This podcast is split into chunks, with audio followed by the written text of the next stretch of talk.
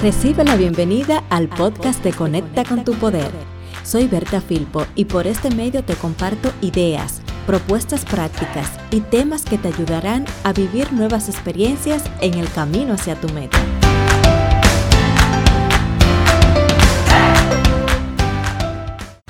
En el día a día son muchos los compromisos que tenemos que atender, son muchos los distractores e imprevistos que se presentan y también están las barreras que te impiden ponerte y enfocarte con tu meta.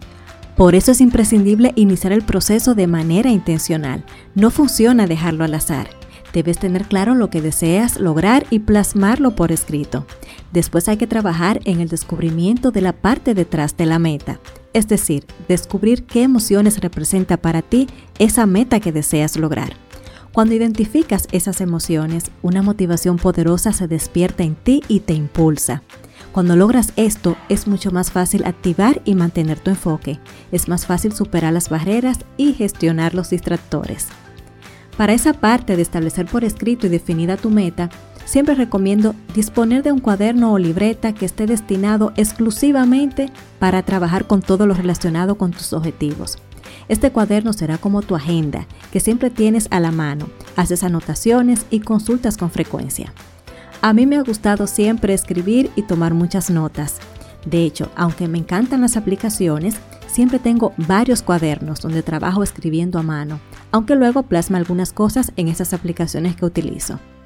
Una vez tienes tu meta bien definida y sabes lo que representa para ti, es importante identificar las barreras que te están impidiendo que inicies con ella. Hacerte consciente de esas barreras te ayudará a gestionarte de forma más inteligente y a utilizar estrategias para contrarrestarlas. Entonces, en vez de paralizarte frente a esos impedimentos, empezarás a encontrar los medios para sacarle partido a tu favor. Lo importante al identificar la barrera es evitar darle poder. El ejercicio de reconocerla es para usar tu creatividad, para que conectes con nuevas soluciones. También es necesario aceptar la realidad, y no significa esto que te conformes, sino que al no luchar contra la situación, dispones de energía para establecer conexión con lo que te puede ayudar. Si tu realidad, por ejemplo, es que trabajas largas jornadas y cuando llegas a la casa dispones de poco tiempo para trabajar con tu meta, querer dedicarte 3 o 4 horas a lo mejor es contraproducente para ti, al menos para iniciar. Pero si decides dedicar de 30 a 45 minutos, es probable que esto te sea mucho más factible. Entonces, aceptar la realidad de que al menos para iniciar no dispones de 3 o 4 horas, te evita la lucha y te permite aprovechar lo que sí puedes hacer. Luego, lo que resta es hacerlo y comprometerte.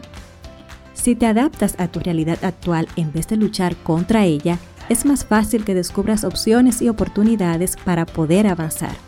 Vuelvo y repito, no significa conformarte con ese escenario sin hacer nada, sino decidir ver lo que ese escenario tiene para ofrecerte y aprovecharlo de la mejor manera.